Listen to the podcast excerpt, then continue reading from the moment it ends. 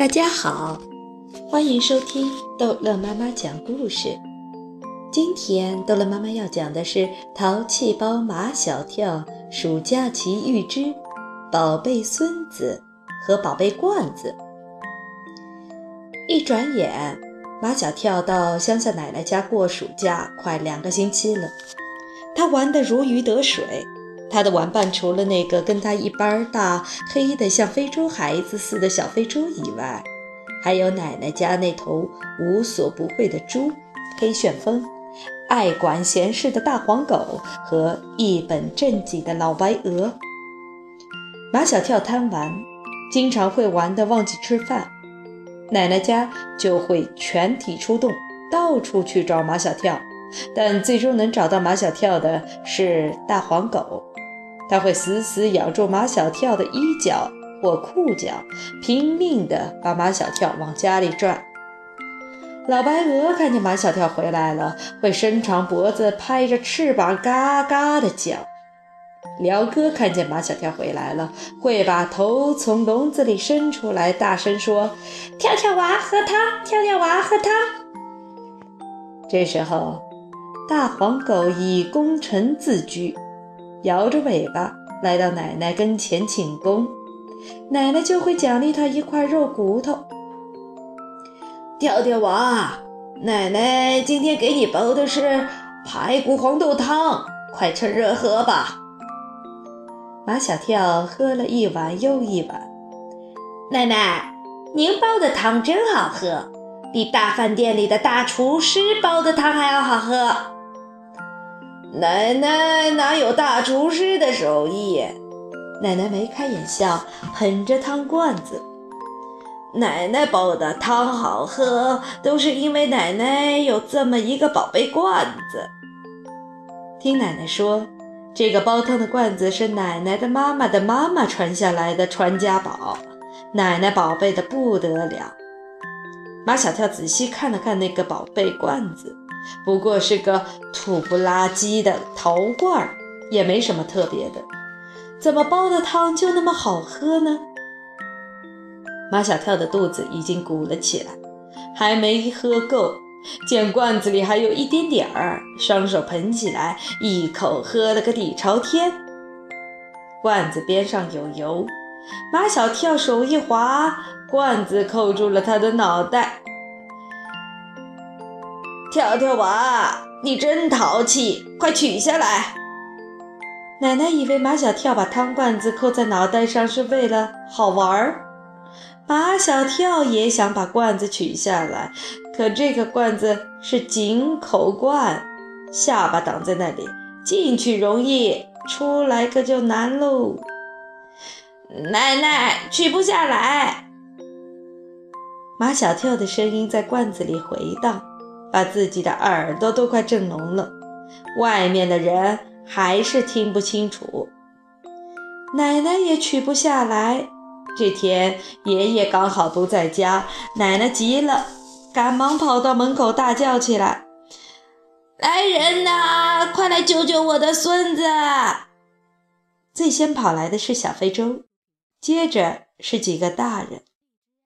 看见马小跳头上套着个汤罐子，并没有什么生命危险，大家都松了一口气，又七嘴八舌地说开了：“跳跳娃，你真是好玩，怎么玩起罐子来了？”他们觉得好玩，马小跳却觉得一点都不好玩。罐子套在头上取不下来，闷在里面的滋味是挺难受的。怎么会取不下来呢？小非洲的爸爸摩拳擦掌，能进去就能出来。这个道理谁都知道，但是这个罐子套在马小跳的头上，就是取不下来。我就不信取不下来！小非洲的爸爸抱住罐子，使劲地往上提，他把马小跳整个人都提起来了，双脚都离了地，还是没有把罐子取下来。奇怪了，能套进去，怎么就套不出来呢？小飞车的爸爸也没辙了。我的宝贝孙子有，我的宝贝罐子有。奶奶一把鼻涕一把泪，也不知道她在心疼她的孙子，还是在心疼她的罐子。有人说：“把罐子敲破，脑袋不就出来了？”不行不行，奶奶连连摆手。那罐子是咱们家的传家宝，没有罐子拿什么煲汤啊？别人就问奶奶：“你是要孙子还是要罐子？”奶奶说：“孙子、罐子我都要。”这就没有办法了，大伙儿摇着头都走了。就这样，马小跳头上套着那个罐子，闷在里面，什么都看不见，耳边响着嗡嗡的声音，那是马小跳的出气声，在罐子里回荡。幸好有小非洲一直陪着他，他才没有觉得太无聊。跳跳啊，在罐子里面是不是很好玩？小非洲扯着嗓门说话，隔着一个罐子，他怕马小跳听不见。一点都不好玩，我终于知道什么叫黑暗了。马小跳也是扯着嗓门说话，隔着一个罐子，他怕小非洲听不见。罐子里面的声音快把他的耳朵给震聋了，传出来的声音却很小很小。小非洲正在嘎嘣嘎嘣地吃桃，那是刚从树上摘下来的仙桃，又脆又甜。跳跳娃，你想吃桃吗？刚从树上摘下来的。马小跳在罐子里能听见他吞咽口水的咕嘟声，他生小非洲的气。他明知故问，现在他怎么吃东西呀？小非洲见马小跳没理他，突然担心起来：“跳跳娃，你都不能吃东西了，会不会饿死啊？”马小跳也在想这个问题。但他没有想到他会饿死。他是个生性乐观的孩子，想问题总是往好的方面去想。在饿死之前，先会饿瘦，瘦了脑袋就会变小，脑袋变小了，自然就从罐子里面出来了。小非洲问：“那要饿多久啊？你的脑袋才会变小？”马小跳说：“至少三天吧。”小非洲不理解了。为了一个罐子饿三天，值不值？我觉得值。马小跳说：“这个罐子是奶奶的传家宝，因为这个罐子，奶奶煲的汤才那么好喝。为了保住奶奶的这个罐子，别说饿三天，就是饿三十天，我也愿意。饿三十天，早就饿死了。”这句话马小跳没有听清楚。小非洲，你说什么？再说一遍。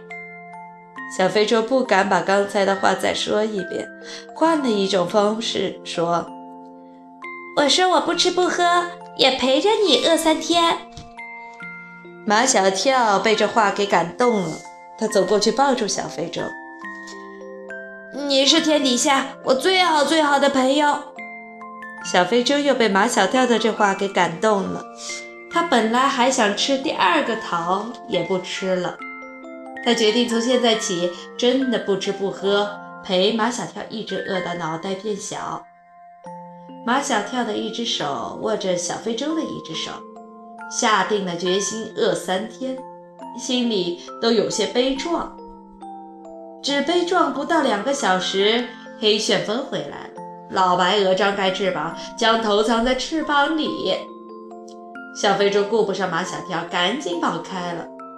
马小跳呢，什么都看不见，愣在院子中央，结果被横冲直撞的黑旋风撞倒在了黄角树那里，把套在头上的罐子给撞破了。